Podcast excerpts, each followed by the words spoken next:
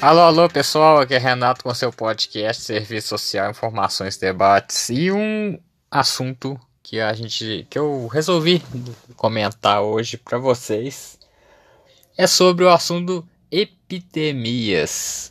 A gente muitas pessoas acham que é novidade, que essa catástrofe é uma coisa apocalíptica, mas na verdade é muito importante a gente conhecer um pouco a história. Porque se você não conhecer a sua história, você infelizmente está condenado a repeti-la, não é verdade? Então vamos pontuar uma coisa que as pessoas sempre falam e, e qual é a realidade. Falam que todas as epidemias mortais, letais, são de origem asiática. Isso não é verdade. Primeiro ponto. Porque, principalmente, uma das epidemias que matou grande parte da população mundial, que foi a peste negra, realmente ela foi de origem asiática. Foi transmitida pelos ratos pretos, que estão em extinção, graças a Deus.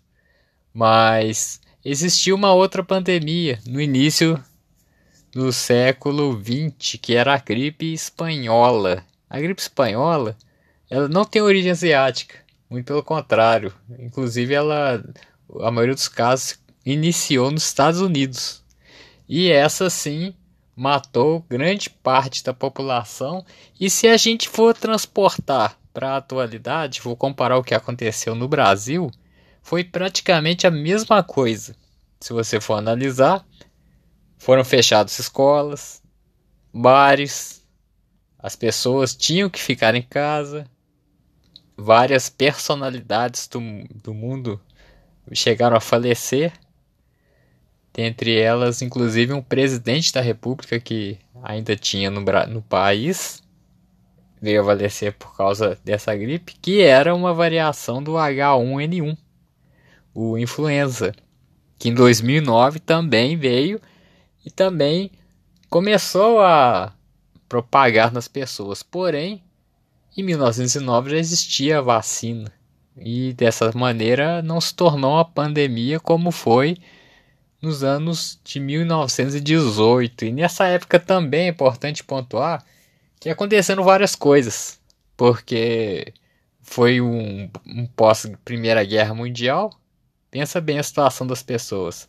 Aconteceu uma guerra, uma pandemia teve uma passagem de cometas, as pessoas começaram a achar, por motivos religiosos, que era o apocalipse e que era o fim do mundo.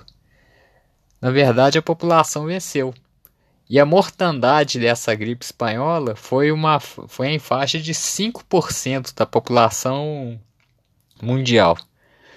E olha que a população mundial ainda não era globalizada como era hoje. O transporte ainda não era tão grande como era hoje, não era tão fácil se locomover.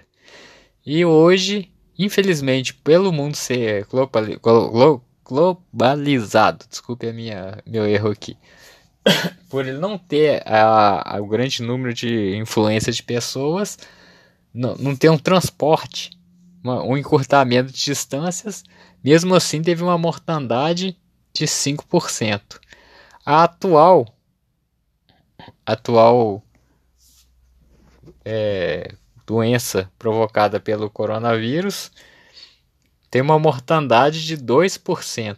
Porém, o grau de infecção é muito mais alto, porque o nosso encurtamento de distância é muito grande. Uma pessoa pode estar aqui no Brasil, pegar um avião e ir para a Europa, que é uma coisa muito rápida.